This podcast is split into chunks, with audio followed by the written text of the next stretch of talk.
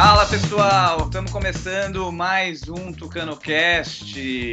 Esse que é o nosso nono episódio. Voltamos de uma longa descansada aí, voltando pós carnaval, pós início realmente de ano, agora em março. E nesse nosso episódio vamos falar de orçamento impositivo e o protesto do dia 15 de março convocado pelo Bolsonaro reforma da Previdência em São Paulo e também em todo o Brasil. A letargia do governo federal para as reformas, os delírios de Paulo Guedes. As eleições dos Estados Unidos, como os democratas veem a estratégia para derrotar Trump. E Bebiano como novo pré-candidato a prefeito no Rio de Janeiro. Hoje contamos com a participação de Rodrigo Lamas, do Rio de Janeiro. Ou você não está no Rio de Janeiro, nosso carioca que mora em São Paulo, é isso? Cara, eu tô morando cada vez mais em um lugar diferente. Então, nesse momento eu tô em Manaus, mas eu não sei aonde eu vou morar nos próximos meses. Mas Rodrigo Lamas do Brasil, né? Quase isso. Sim, nosso, nosso nômade, homem que viaja por todos os cantos. Também temos a primeira participação aqui do Télio.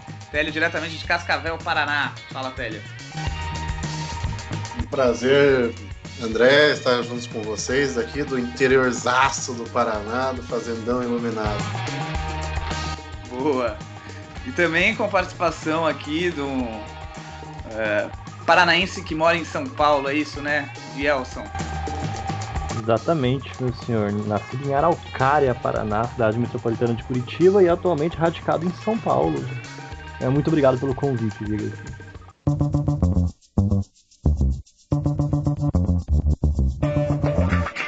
Bacana, pessoal. Então vamos começar aqui com a pauta para falar primeiramente desse é, momento aí, até faz alguns dias já que houve essa grande discussão entre o orçamento impositivo, que foi uma, uma coisa que foi colocada pelo Congresso, veio à tona agora, o Congresso estava querendo ficar com 30 bilhões do orçamento, impossibilitando muito investimento do governo federal. E houve uma declaração de General Helena falando que o Congresso estava chantageando eles, criou um, um clima mal-estar, ainda teve um compartilhamento que o Bolsonaro fez de um vídeo convocando protestos contra o Congresso, né, que se pareceu, deu um escândalo absurdo. Bem, Télio, o que você acha aí? E dia 15 tem esse protesto aí marcado, não sei como que vai ser, porque estão tentando amenizar, diminuir, já fizeram um certo acordo. Como que tá isso daí, Télio? Cara, é, pelo que eu tô vendo, o que, está acontecendo? Nós já é tradicional do, do próprio governo Bolsonaro, é, até antes mesmo da, da campanha eleitoral 2018, já havia um clima entre a sua, sua base de apoio contra o Congresso. Quando ele venceu, esse clima continuou, as pessoas, há muitas pessoas, embora eles tentam dizer não, são grupos minoritários, mas há muita gente que fica gritando contra o Congresso, STF e tal. E essas pessoas se tornaram uma arma do Bolsonaro, uma arma no sentido de da sua negociação com o Congresso. Então ele sente muito, muito confortável de sempre chamar essas pessoas para irem às ruas e defendê-lo. A questão que é o seguinte, o que, que acontece aí? Surgiu a pauta do orçamento positivo já no ano passado, já era uma coisa de Eduardo Cunha que utilizava contra Dilma. Na ocasião, no ano passado, o governo sabe-se lá por qual entendimento no momento, apoiou o orçamento impositivo. E agora, novamente, o Congresso aumentando a, essa, esse, esse, padrão, né, essa, essa lógica do orçamento positivo. Agora, quer mais? O governo diz assim: não, pera, não vou entregar tudo que você quer. Então, ele utiliza novamente as ruas para ir contra o Congresso na rua ao mesmo tempo que ele faz uma costura com o próprio Congresso, ficou aí a escancarado as reuniões que teve com Davi Alcolumbre e com outros emissários do Congresso, sobre como você costurar um acordo ali, se vai ficar com 15 bilhões, 19, 30 bilhões, enquanto ele alimenta por outras pessoas, pelos seus filhos, por lideranças de grupos de WhatsApp, por lideranças locais, alimenta essas manifestações do dia 15 só que essas manifestações virou uma coxa de retalhos, de tanta desculpa. Eles tanto chiado contra essas manifestações que agora eles tentam justificar de maneiras diversas. É, que o Congresso está lerdo, que o Congresso não está fazendo seu trabalho, é, agora fala em prisão em segunda instância. Né? Então, está virando uma coxa de retalhos para ver que tirar a culpa do governo Bolsonaro sobre isso. Inclusive, ontem, é, na votação da Câmara dos Deputados, o Bolsonaro comemorou o resultado, dizendo que a democracia estava viva, a independência entre os poderes. Enfim, o que acontece nesse tudo, como o Bolsonaro age por terceiros, terceiros convocam as manifestações, terceiros provocam, é, você acaba criando um clima de insegurança, né? Que o presidente diz, não, as coisas estão certas, independência entre os poderes, democracia, etc e tal, mas a gente vê o entorno dele, é Heleno, quando não é Heleno é Eduardo, quando não é Eduardo é Carlos, quando não é Carlos é youtuber, é Alan Terça Livre, Olavo de Carvalho, a gente vê todo esse entorno do governo dizendo assim, não, vamos todos às ruas protestar contra o Congresso, contra isso, contra aquilo. Então é uma coisa assim, fica um governo sem credibilidade. Né? Diz assim, ah, tá tudo bem, mas e teus capangas aqui estão fazendo o quê? Estão fazendo justamente o que você disse que não está fazendo, né? É mais ou menos aquele negócio do Lula, né? Que dizia que não sabia o que o Dirceu estava fazendo na Casa Civil. O que era uma clara mentira. E assim por diante. E tem outra parte também, de, até o Lamas acho que deve comentar um pouco sobre isso, falando um pouco do Guedes. Dessas reformas que não vêm. Ficam falando que tem que fazer reforma agora Parece que o Guedes está querendo transformar esse protesto também numa grande manifestação a favor das reformas que ele precisa fazer até o recesso eleitoral e até quando for as eleições municipais, que vai parar o Congresso. Só que ele não manda a reforma, está adiando faz semanas e semanas reforma administrativa, é, por exemplo, no caso, a tributária já está sendo totalmente tocada realmente pelo Congresso e, e, e vai nessa, nessa linha. Fechado, Télio? Eu acho que vamos ver o que vai ser, porque semana que vem a gente pode comentar sobre isso ainda porque ainda não vai ter acontecido o, o protesto, se ainda vai ser mantido, né? Foi aprovada a reforma da Previdência no estado de São Paulo, no governo Dória.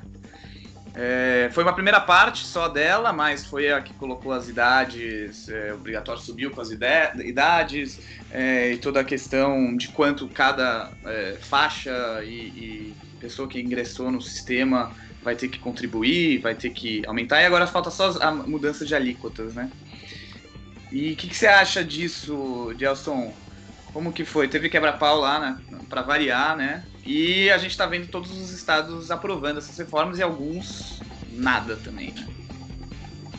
Olha, isso é uma questão mais obrigacional mesmo. Depois da reforma da Previdência em nível federal, que foi uma vitória, depois de 20 anos de atraso, né? Ah, os estados eles têm que se adequar aos seus regimes internos também para harmonizar o regime de arrecadação, para transformar, para favorecer alíquotas também. Então não é uma questão de que eh, os estados também estão fazendo, eles têm que fazer uma reforma para sistematizar e harmonizar junto com o sistema federal que foi reformado. Ah, alguns estados estão dando um exemplo disso, né? O Rio Grande do Sul eh, fez um exemplo disso. Espírito Santo, a gente não fala, mas o Espírito Santo fez primeiro Espírito Santo quebrou, é um estado que quebrou primeiro e ele fez uma reforma administrativa primeiro. Uh, Rio Grande do Sul, né, com o PSDB do Sul. Uh, o Maranhão também ele fez. Salvador está fazendo. Uh, São Paulo agora a gente fez é, mediante atritos sistematizados, né, porque uh, entidades sindicais em São Paulo são muito fortes, tanto da setores de segurança pública, quanto setores de saúde, quanto setores educacionais. Uh, isso não é algo ilegítimo, gente. Isso é realmente algo legítimo. É, ainda mais no PIB de São Paulo, que é tão concentrado o funcionalismo público. Tipo, não é igual Brasília, onde 7 em 10 são funcionários públicos. Aqui em São Paulo a gente tem uma participação tipo 3 em 10. Você pega o PIB de São Paulo, a gente consegue perceber tipo, uma forte participação do setor público na economia local. Então, realmente é interessante você discutir, é necessário e legítimo você discutir a participação de setores públicos, de sindicatos públicos em uma reforma tão importante como a reforma da Previdência, em nível estadual. A questão é, a forma como foi feita é, é descabida. Cara. Você não invade um congresso, você não depreda uma assembleia local. Particularmente, eu não acho que a resposta também foi adequada, mas eu não vou entrar nesse mérito de quem deu causa para a intervenção militar do choque ali. Eu sei, o que importa é que foi aprovado. Um dos grandes marcos nessa reforma administrativa, nessa reforma da Previdência em nível estadual foi é, a idade mínima que foi é, colocada no regimento interno né, da, do Estado. Uh, ela também garantiu que servidores que entraram no serviço público até o dia 31 de dezembro de 2003 vão receber aposentadoria integral, algo que já tinha sido caído na reforma em nível federal, né, com a reforma anterior. E o que mais aconteceu? Só um instantinho, dá um pause aqui, deixa eu colocar depois. Uh, ah, é, professores eles foram favorecidos, né? É, eles têm uma idade mínima com um tempo efetivo para exercício da função do magistério e do ensino infantil, fundamental e médio. A idade mínima para professor será de 51 anos para mulheres e 56 anos para homens. Essa idade mínima ela vai ser alterada para 52 e 57, respectivamente, né, a partir de 2022. Uh, idades policiais civis, agentes de segurança penitenciária e agentes da Polícia Militar e Vigilância Armada conseguiram um regime especial também e vão se aposentar com 55 anos para ambos os sexos. Então, é, a gente viu que sindicatos, é, sindicatos e setores públicos foram privilegiados à sua medida, porque eles realmente exercem uma atividade crucial, essencial. Particularmente eu não me importo muito com isso. Tipo, mas é, eu também eu acho complicado, né? Porque todas, tudo é essencial se for parar pra pensar, né? Mas é complicado, eles são mais organizados e é, podem melhor. agitar mais, né? Eles podem agitar e causar furor aí, como a gente viu. Mas, via de regra, para uh, outros cargos normais, fica a idade mínima de 65 anos para homens e 62 para mulheres, com, 50, eh, com 35 anos de contribuição para homens e 30 anos de contribuição para as mulheres. É uma reforma justa, é uma reforma em paralelo proporcional que foi feita em nível federal, isso não é um problema. Uh, se pegar o é, Rio Grande do Sul, também é a mesma coisa. Salvador, é, não, Salvador não, a Bahia é um pouco diferente. Roraima tá um pouco diferente. Maranhão, eles foram um pouquinho mais light também, ainda mais com a questão agora do, é, da escalada do salário do funcionalismo público educacional em nível estadual. E particularmente, eu não sei como vai ser no Maranhão. Eu acho que eu vejo a aposentadoria do Maranhão como uma coisa nebulosa, porque até dois anos atrás eles estavam privatizando, estavam literalmente vendendo imóvel para pagar aposentadoria e evitar a judicialização, porque estavam judicializando. Agora eles fizeram uma mini reforma, eles garantiram uma certa sustentabilidade, mas eles também aumentaram o salário dos professores em 100%, né? Agora o professor está ganhando 6.500. Então, quando esses professores começarem a se aposentar, particularmente eu não sei como é que vai ser as contas do Estado. Agora não tá coisa é, mais... Vai tudo afundar. Não, eu sei. É, é não sei. Talvez eles possam ficar ricos. Agora, uma questão que eu chamo atenção, uma questão que realmente acho que merece atenção aqui é o atrito entre é, atrito infra, é, infrapartidário entre legislativo e executivo. Está muito mais crasso em, é, na Bahia, onde você tem o PT é, tentando promover uma reforma administrativa, uma reforma tributária, etc. E tem a bancada do PT do legislativo que é, deslegitima e se opõe veementemente a uma, qualquer reforma que constrange direitos ou restringe a liberdades, a retórica que eles usam. Mas no Maranhão também teve isso, mesmo os partidos de esquerda, como PT e PCdoB, eles criticaram a velocidade e a prontidão da reforma administrativa, a reforma previdenciária do Dino. E essa é uma questão de unidade partidária. Você não consegue ver isso com tanta coesão, com tanta consistência mais né? Tipo, tem partidos que estão tendo dificuldade para promover unidade, estão tendo dificuldade para promover coesão. E tem uma grande diferença agora entre o legislativo, que quer marcar posição e garantir voto, ou plataforma, ou base eleitoral, e os governadores que querem garantir contas públicas sustentáveis. Então, com essa questão da mídia. É. Né, e tem os que não fizeram nada até agora, né? Eu Exatamente. a gente tem que lembrar que Minas Gerais e Rio de Janeiro nem apresentaram propostas. Eu acho que esses são os principais, pelo tamanho que eles têm como estado e pelo quanto que eles podem desenvolver de déficit, né? Só pra você ter noção, tipo, o estado financeiro de Minas Gerais, se você pegar o relatório do Tesouro, a análise de crédito dele está pior que a do Rio de Janeiro. Minas Gerais está realmente muito ruim. O único estado com crédito A no Brasil é o Espírito Santo. São Paulo, São Paulo é crédito B. É, o, Minas Gerais está em D e Rio de Janeiro está em C. Então, tipo, realmente essa questão de crédito e nível de proporção de endividamento dos estados é algo muito, muito complicado. O único estado sustentável hoje é o Espírito Santo. Por quê? Porque ele quebrou primeiro. A Vescovi e o, o ex-governador do Espírito Santo eles realmente fizeram um excelente trabalho de reforma lá, a duras custas, a duras perdas, mas hoje eles são um exemplo a ser seguido. E os estados estão tomando uma iniciativa para evitar, tipo, defasagem nas contas públicas, alto endividamento, ficar parcel... voltando a parcelar dívidas com o tesouro. Uh, isso é um cenário que realmente tem que ser analisado com cuidado, gente. Alguns governos estão é. tendo unidade governamental, unidade parlamentar para votar reformas, outros não. Minas sim, Gerais sim. é um caso que não está tendo. Ponto. É, complicado. Né? Mas vamos retomar isso nas próximas semanas, ver se eles apresentam um projeto, se alguma coisa anda nesses parlamentos aí. Vou, vamos agora passar para o Lamas, que vai falar aí sobre o que ele mesmo escreveu para a gente na pauta, letargia do governo federal para com, com, as reformas delírios de Paulo Guedes. Chega aí, Lamas. Fala aí sobre isso. Vou tentar ser bastante breve aí para não perder muita coisa, né? É, esse, é o, esse é o governo né, que virou motivo de piada, né?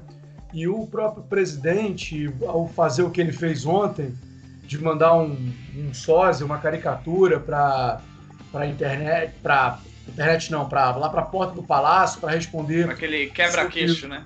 É, pro PIB lá do PIBinho lá que ele, que, que ele falou, com um deboche ele tem um ministro que, assim, teve muita gente que virou até debochar, ah, eu não votei no Bolsonaro, eu votei no Paulo Guedes.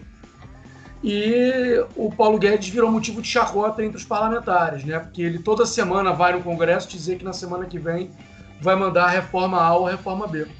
E eu não sei se vocês viram na internet, né? Teve uma declaração do Paulo Guedes dizendo: ah, nós temos 15 semanas para salvar o Brasil.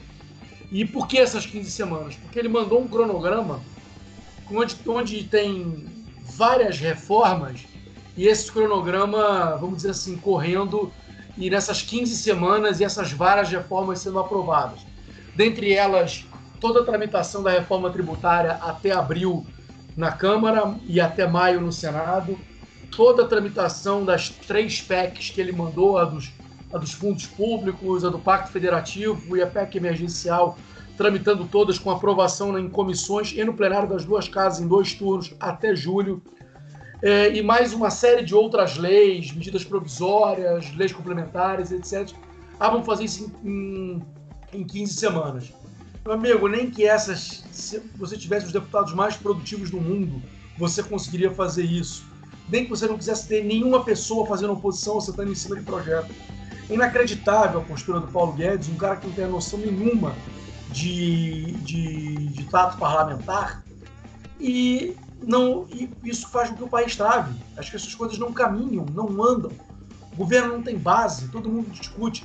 Essa história agora aí do, do orçamento impositivo, né, que a gente falou, versus o que a gente colocou do, do tempo que se discutiu, manda para cá, 30 bilhões, 15 para cá, 15 para outro lado e tal, não sei o quê o tempo e energia que se perderam, duas ou três semanas só falando disso, que poderiam ter sido investidas em outras coisas. Ou seja, é um governo sem norte, sem base parlamentar, um ministro da Economia que está completamente desconectado com a realidade e que é até bem intencionado, mas que não vai conseguir entregar nenhum resultado. E a minha aposta hoje é que o Paulo Guedes vai entregar o chapéu dele até final desse ano. Ele não chega no. Em janeiro de 21, ele não chega. Eu porque... isso aí, viu? É o truco essa. É um. Ele não tem mais o que fazer. Ele está sendo pressionado. O governo ele não tem ele ele está perdendo cada vez mais apelo, apelo, popular. Os caras não conseguiram organizar é, um, um, um, monte de assinatura de partido. O nego estava falando, ah, não, porque eu não sei se o partido, o Aliança, vai ter as assinaturas em 2020. Eu estou começando a achar que ele não vai ter as assinaturas em 2022. Entendeu? Porque eles conseguiram validar 1% das assinaturas em quatro meses. Então, em 40 meses, eles conseguem validar 10% com linear. O mundo não é linear. Mas, enfim, é fato que eu começo a ver hoje que nós estamos completamente sem rumo. E, e, e, um dos, e vamos dizer assim, um dos baluartes né, do governo, né, o pilar principal do tripeco do governo, né, que era bons costumes, segurança, economia, cara, a economia foi pro saco. A gente vai ter mais. Tem o um problema externo né, do coronavírus, que isso é um outro assunto que eu também acho que tem uma reação superdimensionada. É... A gente não vai crescer direito de novo esse ano. Os desempregados que estão aí, eles não vão mudar. As pessoas esquecem, né? Nós estamos em 2020. A população economicamente ativa ela começa a existir quando o cara tem o quê? 20 anos? 20 e poucos anos? Então, nós estamos hoje em 2020, hoje entra, são introduzidos na PEA, né, na população economicamente ativa, as pessoas que nasceram há 20 anos atrás, final da década de 90 início dos anos 2000. Nessa época, o Brasil estava com uma taxa de crescimento de 2% ao ano de população. Hoje está em 1, 1 e pouco. Então, você tem hoje sendo injetados no mercado de trabalho anualmente. Tem um delta que você tem que ver quem se aposenta, quem morre, etc. Mas enfim, cada vez se trabalha mais, cada vez se morre mais tarde, etc. Nós estamos injetando hoje alguma coisa de 3 a 4 milhões de novas possíveis pessoas na população economicamente ativa. Vamos ser conservador, 2 a cada ano. Então, se o Brasil não gerar 2 milhões de emprego por ano, a gente vai aumentar o déficit de desempregados. Entendeu? Então, a gente está num momento muito complicado da economia a gente não tem como mudar isso, não vai mudar, porque basicamente os empregos que eram de apertador de parafuso em fábrica há 15 anos atrás, eles não existem mais, viraram empregos de programador de computador em startups ou em outras ou empresas de tecnologia de maior porte. E nós não temos qualificação para isso. É 20, 30 anos de revolução de informação, de educação, tecnologia para crescer. Então, infelizmente, meus amigos, eu acho que é um governo que está sem rumo do ponto de vista econômico. Paulo Guedes é um cara que está delirando, entendeu? Não tem a menor noção. E os parlamentares vão se aproveitar disso, sendo eles de direita, de centro ou de esquerda. Isso não é estar contra o país, não é ser contra o país, até porque os parlamentares foram eleitos pelas mesmas pessoas que elegeram o Bolsonaro. Então, é, essa é a realidade que nós temos aí em cima da mesa. Então, acho que haverá uma enorme dificuldade para o governo conseguir consolidar a pauta econômica. Acho que a maior parte das coisas vai, ser, vai acabar sendo aprovada, essas PECs todas e, e mais reformas, mas para mim o, o, o ciclo de aprovação vai até dezembro de 2021 e não de 2020.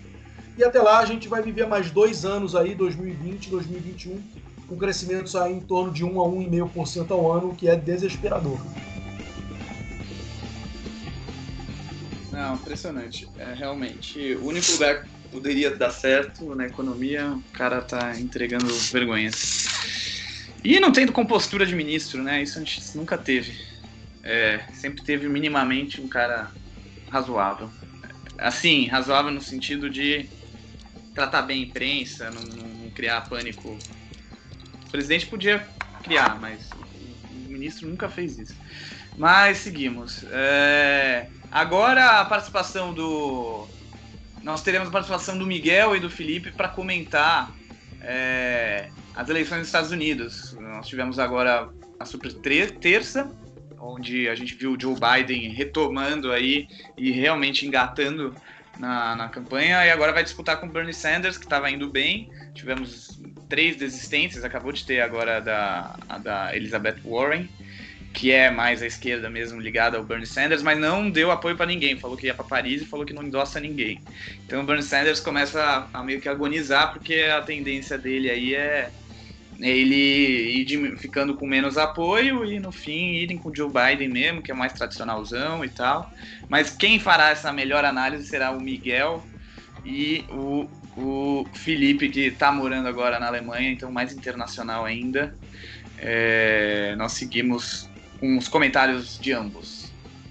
Salve, salve galera do TucanoCast, aqui quem fala é o Felipe, antigo editor, não antigo membro, ainda faço parte do TucanoCast, mas por um infortúnio do destino aqui estou na Holanda e não dá muito para participar do TucanoCast mais.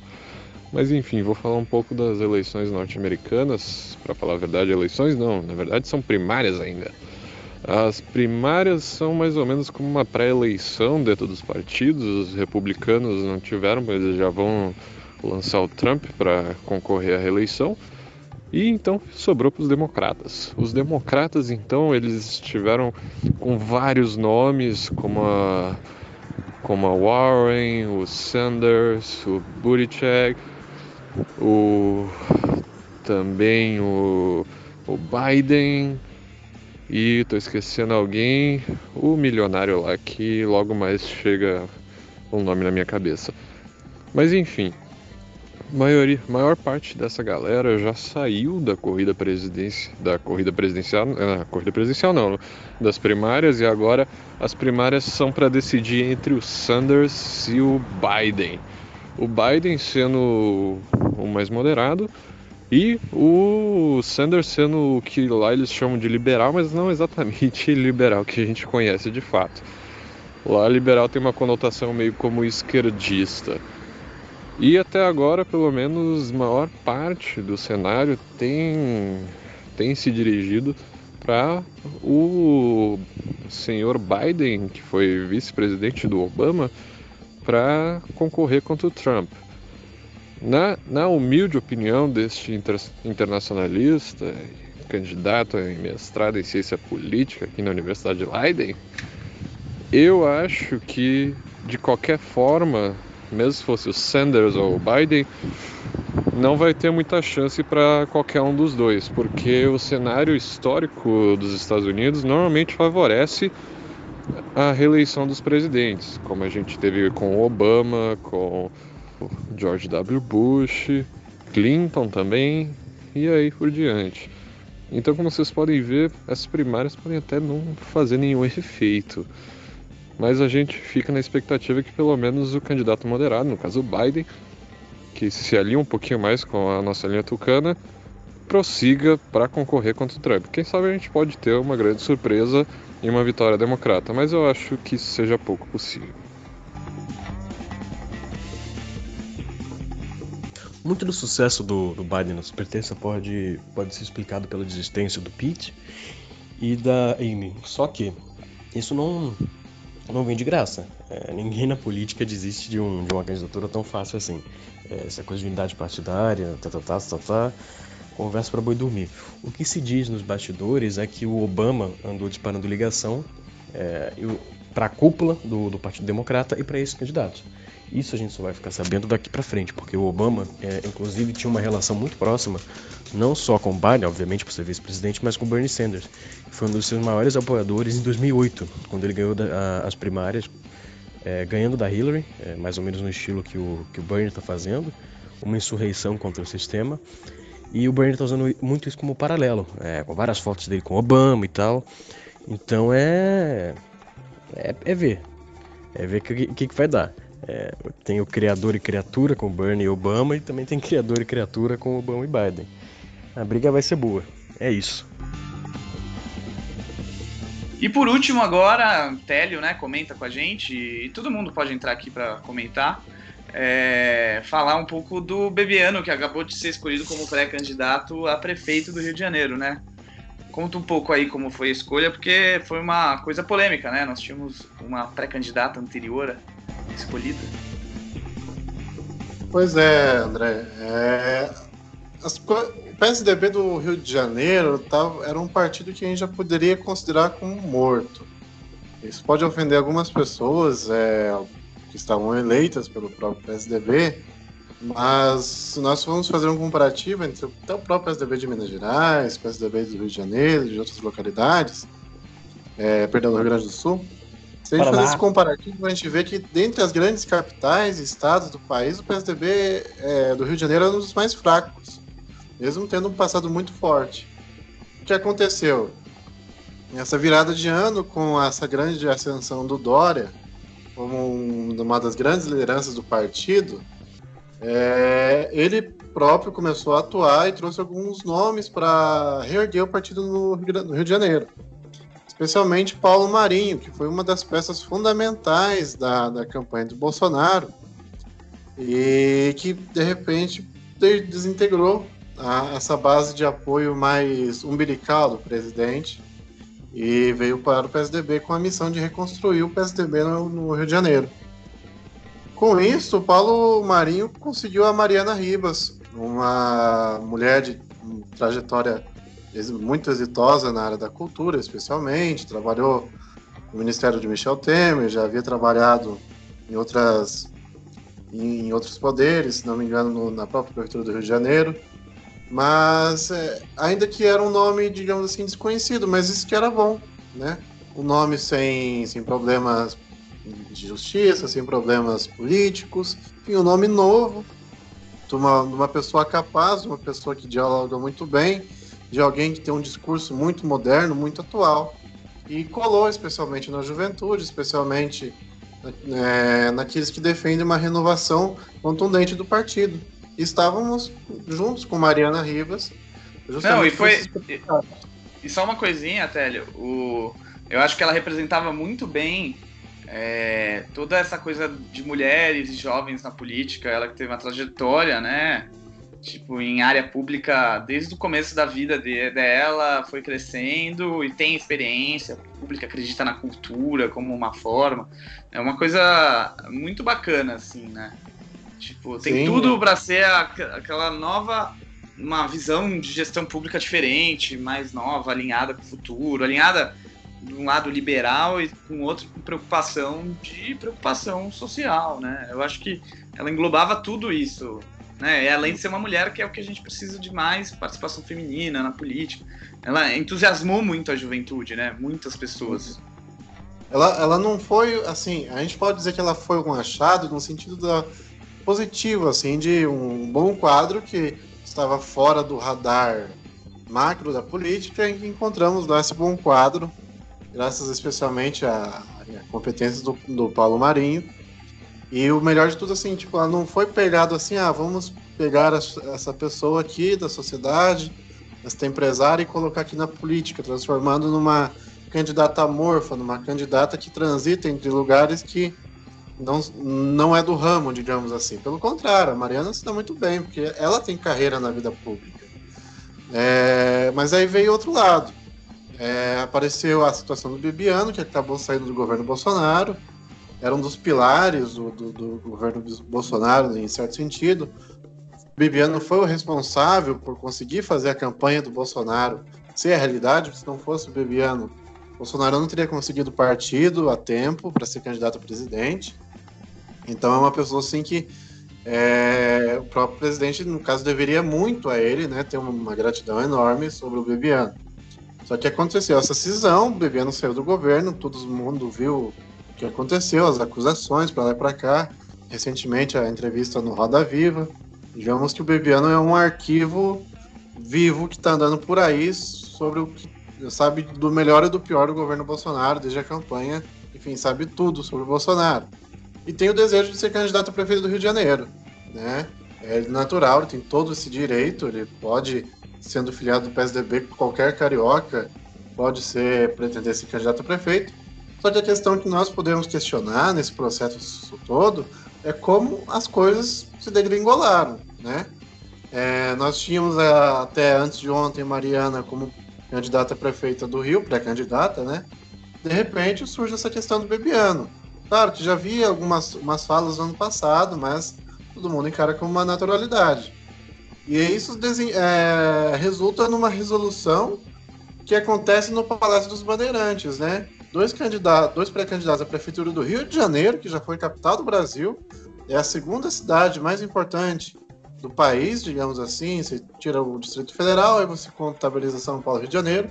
São as cidades mais importantes do país fora a capital. É, e de repente uma resolução lá no Palácio dos Bandeirantes, lá em São Paulo. Uma questão amorfa, assim, sem, sem debate entre os filiados do Rio de Janeiro, sem ser uma discussão entre os próprios filiados e onde acaba que fica a sensação de que perdeu, a, a foi imposta a candidatura do Bebiano. O que, que acontece assim? O que, que eu consigo entender disso? O João Dória sempre teve, nunca escondeu de ninguém as suas pretensões a ser prefe... a presidente da República. É claro que agora ele adota um discurso de não, é, minha missão é governar São Paulo, mas nós sabemos que o desejo até então do Dória era ser presidente da República. Então o que, que ele faz? Quando ele chama o Paulo Marinho, ele está tentando chamar as pessoas responsáveis por ter tomado do PSDB aqueles votos que eram no PSDB e agora são do Bolsonaro. Então ele chama o Paulo Marinho, ele vê de repente a oportunidade de chamar o Bebiano. Só que quando ele faz isso, o que eu percebo é o seguinte: ele chega para o Paulo Marinho e constrói uma coisa. Aí de repente ele chega para o Bebiano e constrói outra coisa. Chega com a Mariana Ribas e constrói outra coisa. E de repente vai passando os dias, essas coisas vão conflitando vão batendo de frente contra si, e aí tem um grande problema que alguém tem que resolver. Então daí você chama todas essas pessoas, coloca numa mesa, e quem tem o argumento mais forte supostamente vence. O que dá a entender é que o Bebiano tem muitos argumentos, é, e eu espero que as pessoas entendam o que nós estamos dizendo com isso, para ser o candidato a prefeito do Rio de Janeiro. Não seja só uma. A impressão que fica é que não é uma estratégia eleitoral. Que a, a Mariana Rivas ela, ela completava os, os seguintes requisitos: jovem, mulher, diferente, não tem uma capivara por aí da, na, na polícia então ela estava livre e solta para concorrer à candidatura à, à Prefeitura do Rio, sem qualquer tipo de peso negativo sobre ela. Né? E mesmo, Otélio, projetar ela para o futuro. Uma possível Exato. candidatura a deputada federal, uma, uma, uma, coisa, mesmo que não ganhasse, né? Mas se lançava uma semente aí para o futuro. Sim, o, ninguém ganha todas as eleições, ninguém entra só para ganhar. Fernando Henrique Cardoso perdeu nos anos 80 eleição para São Paulo.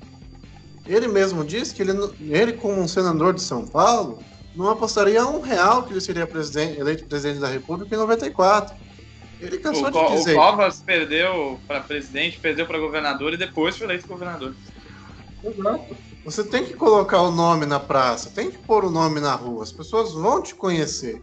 Você perde a prefeitura, mas uma coisa assim, perdi bem, perdi para um, um candidato legal, um candidato que não passou vergonha, um candidato que agradou as pessoas.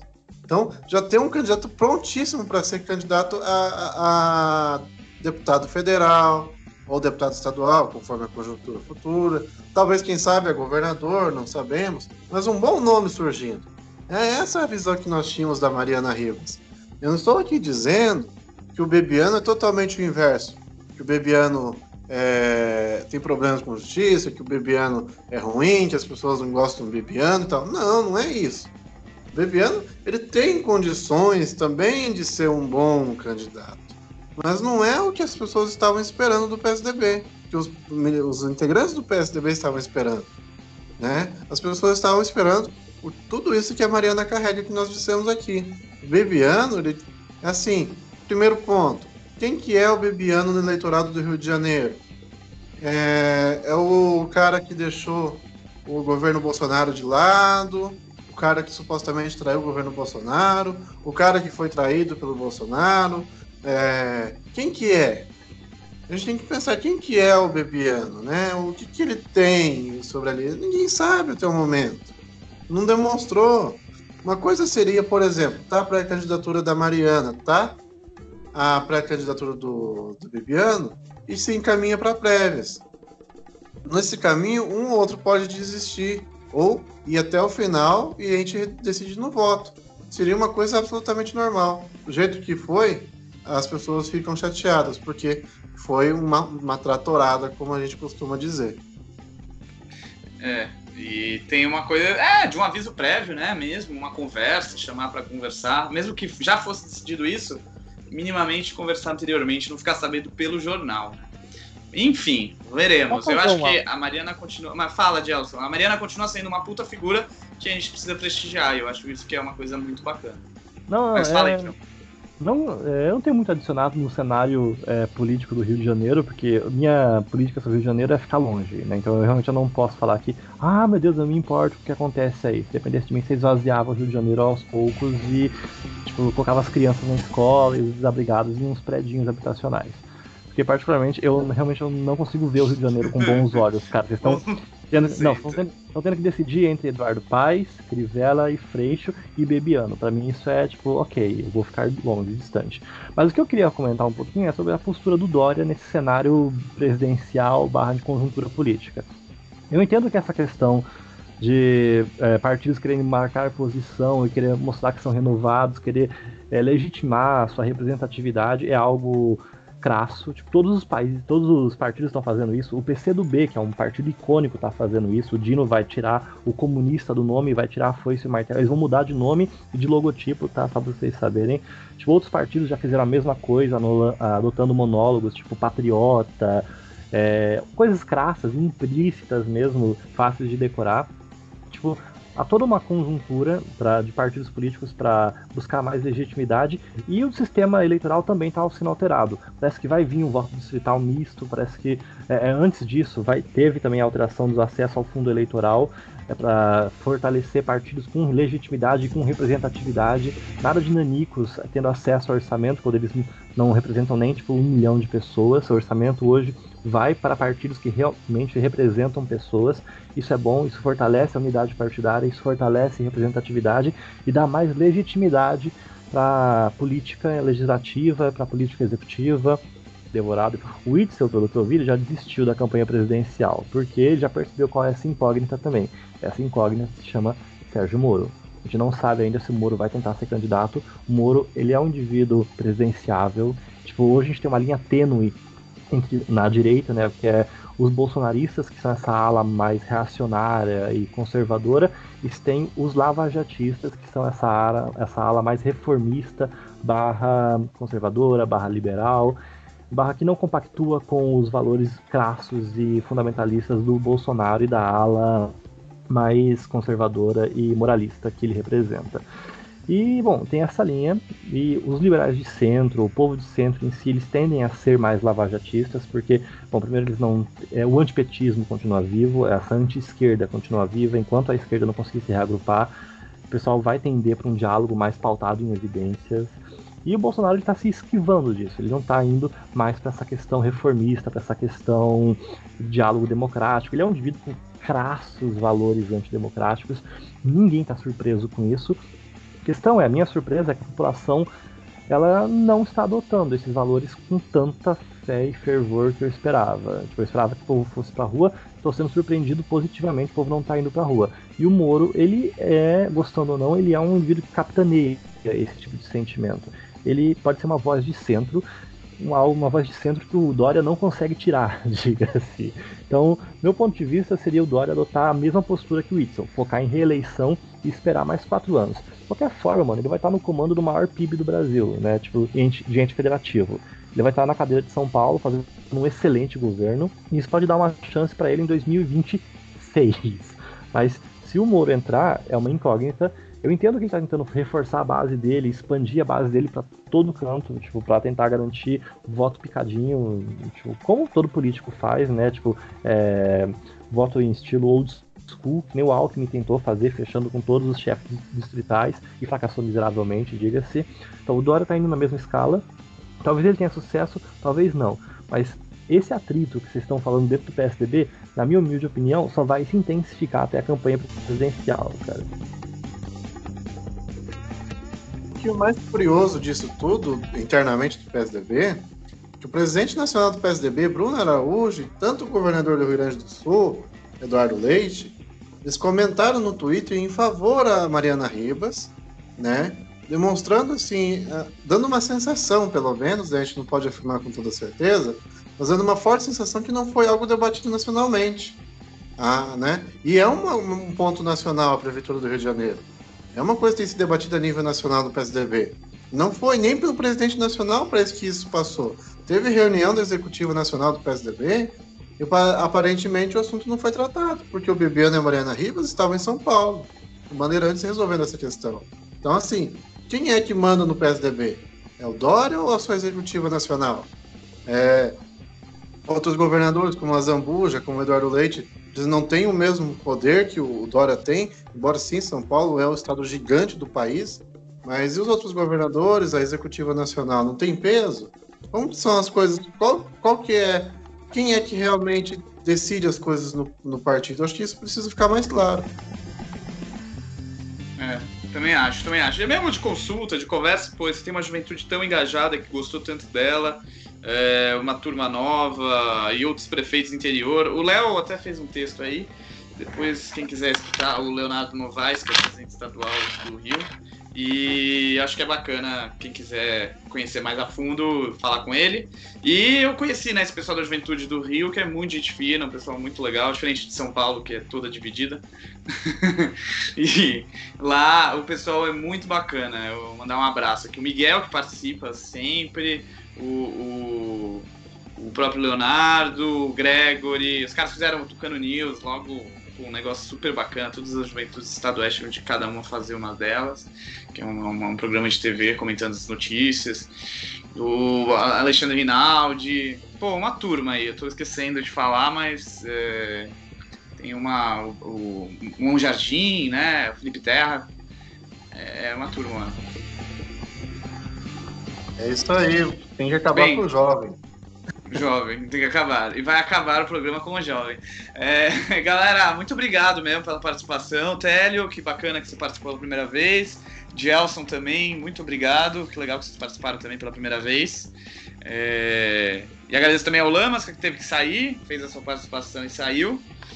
É, que voltou a participar aqui.